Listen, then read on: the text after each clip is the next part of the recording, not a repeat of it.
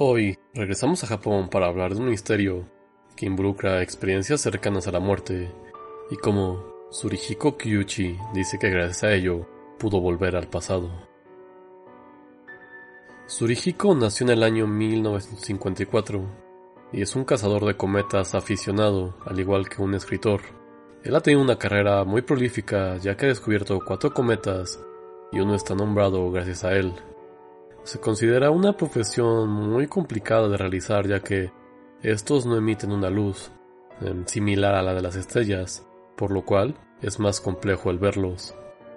Él descubriría los cometas 1990B, 1990I, al igual que redescubrir unos que existían como el cometa Metcalf-Brewington y Swift-Tuttle.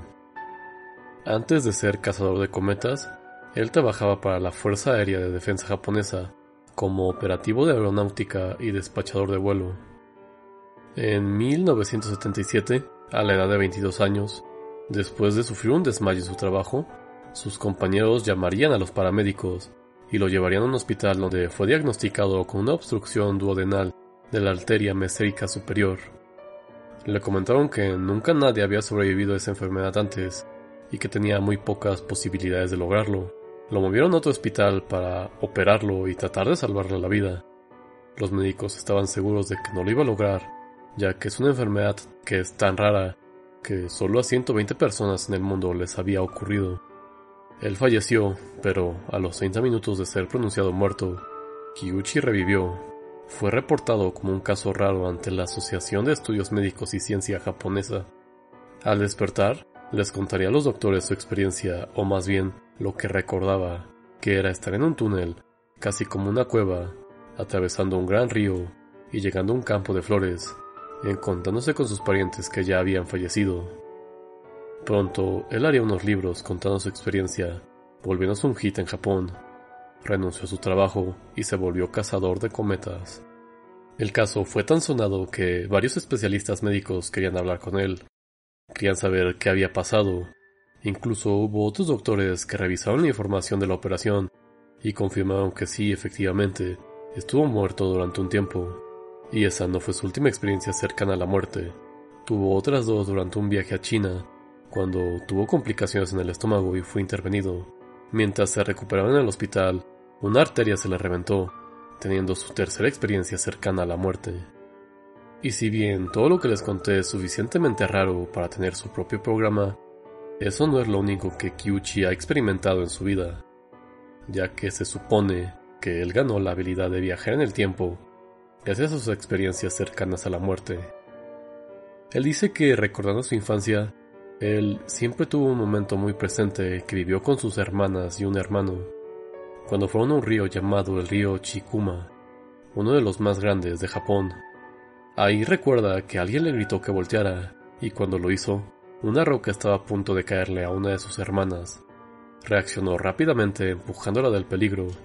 Después de eso, lo regañaron ya que pensaron que había empujado a su hermana a propósito, y nadie le creyó que escuchó una voz. Ya en su presente, Hyuchi decidió viajar en el tiempo. Él comenta que la forma en que viaja es solo con la mente, no con su cuerpo. Cuando volvió al lugar de su infancia, se dio cuenta que él era la voz que escuchó de niño, que él regresó en el tiempo para salvar una versión de niño de él. De ahí supuestamente viajó para ver qué pasaría en su futuro, uno en donde se volvería maestro de universidad, y ya en su vejez sería maestro de astrología de niños. Sin embargo, también vio cómo se destruían edificios. Él dice que para él eso significa que el futuro no está puesto en piedra y que se puede cambiar. Según lo que él dice, viajó al pasado para escribir sus iniciales en un pilar que siempre ha existido, pero él dice que él puso la firma. También que buscó las respuestas a misterios como lo que pasó en la época del diluvio universal. Se supone que vio al Atlantis y dinosaurios. Cuando empezó el diluvio universal, estos seres se fueron del planeta en naves, que también regresó al inicio del universo y que vio a un ser creando los átomos según él, no fue el Big Bang lo que inició nuestro universo, sino una cosa a la que él llamó la gran mente universal. Y eso es todo lo que ha dicho.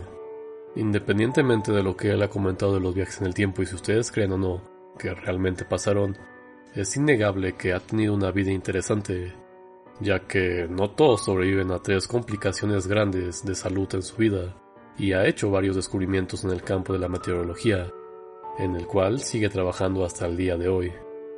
Pero aún así, ustedes tienen la última palabra.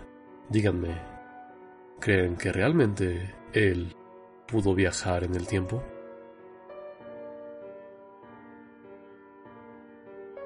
Y bueno, esto ha sido todo por esta ocasión. Esta historia eh, está interesante.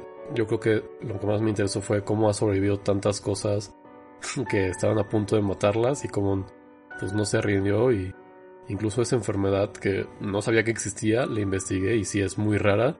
Para el momento en que le dio hace muchos años solo había 120 personas con ese tipo de enfermedad. Muy, muy curioso y pues cómo se fue moviendo y cómo le fueron pasando más cosas. Digo, ya los viajes en el tiempo, pues ustedes nos dicen qué opinan o qué no opinan. La verdad suena un poco fantasioso, pero bueno.